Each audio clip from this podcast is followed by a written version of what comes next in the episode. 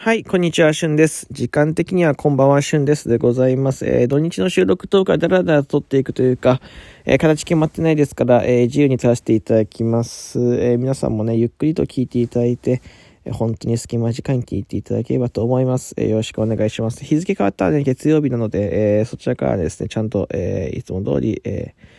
BGM もな、なってると思いますので、え楽しみに聞いてください。まあ、時間はかなりね、えー、遅い時間に撮ってます。えー、寝坊をね、2回連続ライブしてて、2度あることは3度ある、ね、リーチでございますよ。えー、本日、日付変わってますけど、本日のライブ、朝のライブ寝坊すると2度あることは3度あるということで、昔の人のことわざはすごいなって思います。はい。思うだけです。で、まあ、それね、今日、えっと、まあ、いろいろしてる中で、こう、少し前にポケモンをしました。久しぶりにポケモンのゲームですね。えー、任天堂スイッチのゲーム、バイオレット・スカーレットですね、えー、っていうタイトルなんです。えー、で、僕が持ってるのはバイオレット。これ、バイオレットとスカーレットで2種類あるんですよ。これ何が違うのって話なんですけど、まあ、出てくるポケモンが違います。まあ、パッケージが違いますね。えー、ほとんど、まあ、出てくるポケモンって言ってもほとんど出てくるポケモン同じなんだけど、えー、その中から数種類だけ違ったりとか、えー、あとはまあ、衣装がちょっと違ったりとか、本当に少しの差なんですけど、えー、ま、えー、本当にね、ガチガチのマニアというか、えー、すごい好きな人とか、それこそ YouTube でポケモンだけでね、えー、まあゲーム実況してて、みたいな、ポケモンだけで生計立ててる人っていっぱいいるんですけど、えー、そういう人たちはね、2つ、えー、買ったりとか、えー、スイッチ何台か持っててね、えー、1人で完結するように、えー、普通はね、こう2対2って通信交換とか、えー、そういうの前提で作られてるんですけど、えー、そういうのもね、やっぱこう、なんていうんですか、えー、ガチの人になると、一人で完結するように、えー、ね、交換したりとか、進化させたりとかね、いろいろするらしいです。はい、で僕の場合はね、バイオレットをね、購入させていただきました。なんでバイオレットにしたかっていうと、まあ、バイオレットの方が、なんかこう、評判が良かったというか、出てくるポケモンが強かったし、かっこよかったからなんですけど、はい。えー、でもやっぱり、僕も休み期間中にポケモンをすごく、えー、詰めたんですよね。結構真面目にして、えー、最近サボってましたけど、休み期間中はすごい真面目にやってて、えー、世界大戦みたいなのもずっとやってました。ランクマッチっていうんですか、ずっとやってて、え、っと、一時期、まあ、でもそんなにですかね。でも初めてにしては、その1万円切ってたのはびっくりしました。でもやってなかったら下がっていきますからね。で、うん。そう、久しぶりにね、ポケモンをしたんです。で、えー、僕も、まあ、こんだけね、詰め、さっき言ったみたいに詰めたので、えー、まあ今ね、スカーレット、ね、自分が持ってない方が欲しくなってるんですけど、そう。周りにね、意外とバイオレットしかいらっしゃらなくてね、スカーレットのポケモンをゲットするのがないから、まあ、どうやってゲットしようか悩んでるんですけど、ポケモンってすごい面白いゲームなんです。まあ、てか面白いコンテンツなんですよね。アニメのポケモンもね、えー、ぜひみんなには見てほしい。あの、アニメね、ポケモンを追っちゃうとすごく時間かかるんだけど面白いし、映画だけでも見てほしいですね。えー、なんていうんですかね、その、まあ、癒される要素が一個あるし、ポケモンって意外と奥が深いというか、えー、見ててワクワクしますよ。うん。子供のアニメって、なんか、これ仮面ライダーとかもそうなんだけど、仮面ライダーとか、えー、スーパー戦隊とかね、えー、プリキュアとか、まあ、いわゆる子供向けに作られたような、子供向けというか子供、対象を子供に絞ったような作品っていっぱいあると思うんですけど、それってね、別に今大人が見てもね、面白い作品なんです。てか大人になってみるからこそ面白い手に気づけるって言った方がいいのかなと思うんですけど、すごい面白いです。うん。ポケモンのゲームもね、あの、まあ、自由度が高いというか、まあ、対戦をするもよし、集めるもよし、えー、散策するもよしで、今はオープンワールドっていうね、システムを捉えてて、まあ一番有名なゲームでゼルダの冒険。ゼルダがね、えー、ニンテンドスイッチゼルダがオープンワールドが一番人気ですけど、結構フィールド、マップが自由に、マップの中を自由に駆け巡れるって言ったらいいのかな？うん。駆け回れるって言ったらいいのかな？えっ、ー、と、なんかこう、いわゆる、なんだろうな。難しいけど、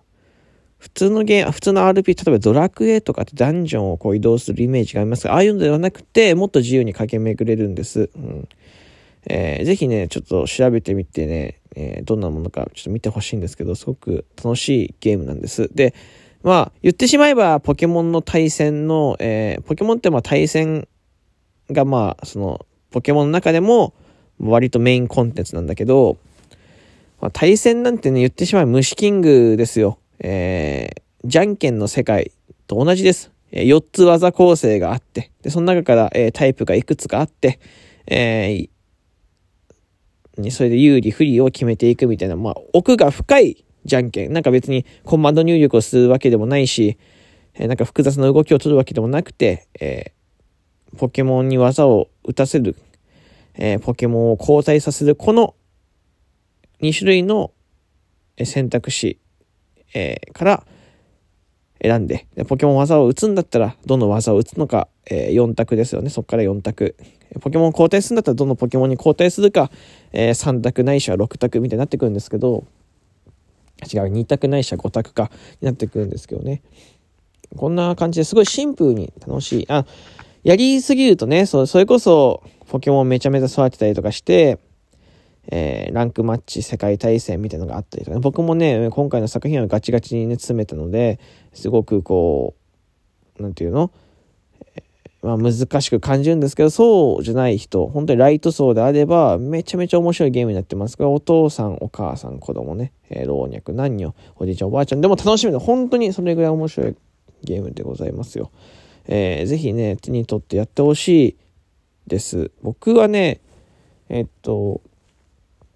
もともと小学校の時にダイヤモンドパールっていう、まあ、任天堂 DS のね、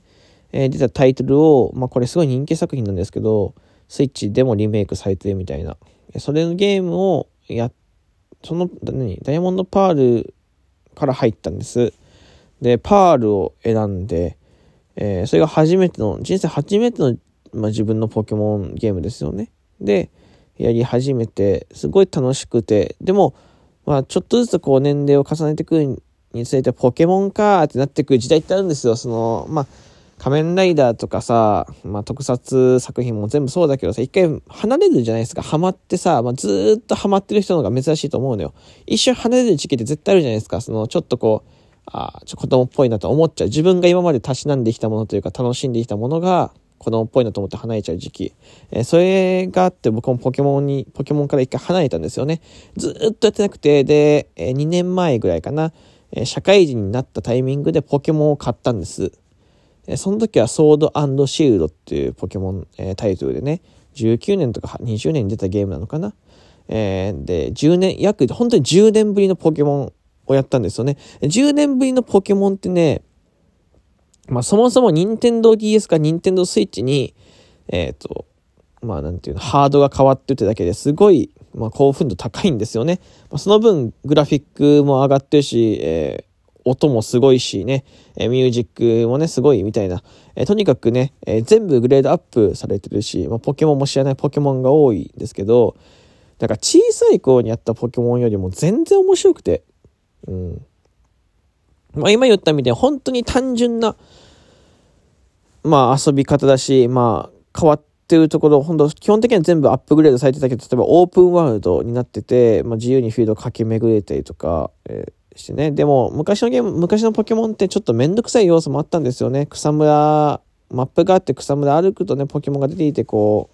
数歩、歩くたんびにポケモンが出ていて戦って、みたいな。それを繰り返してちょっとめんどくさかったんですけど、えー、今のポケモンはそれもないんですよね。草むらからポケモンが出てくるという仕組みもなくて、結構自由に、オープンワールドで結構自由に歩けるみたいな。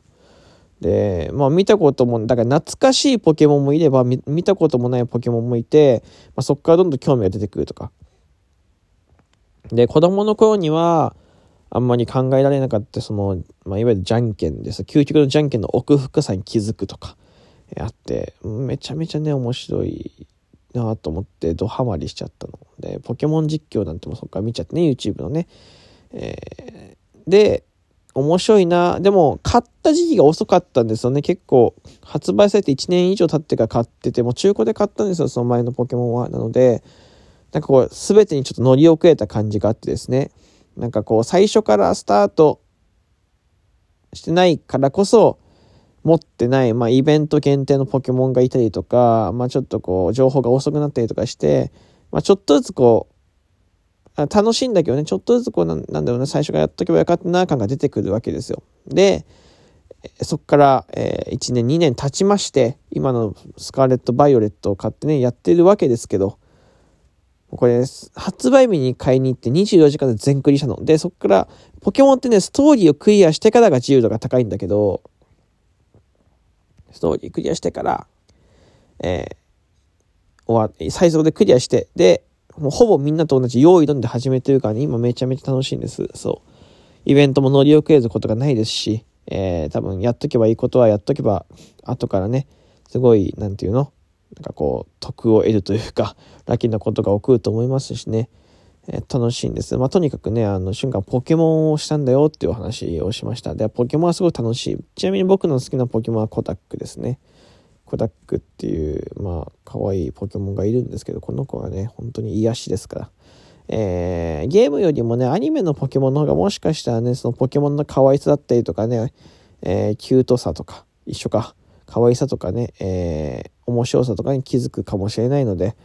えー、よ、よかったらアニメもね、ぜひ見てください。多分 YouTube とかだと最新のポケモンとかは YouTube とかで無料で上がってると思うから、調べてみて、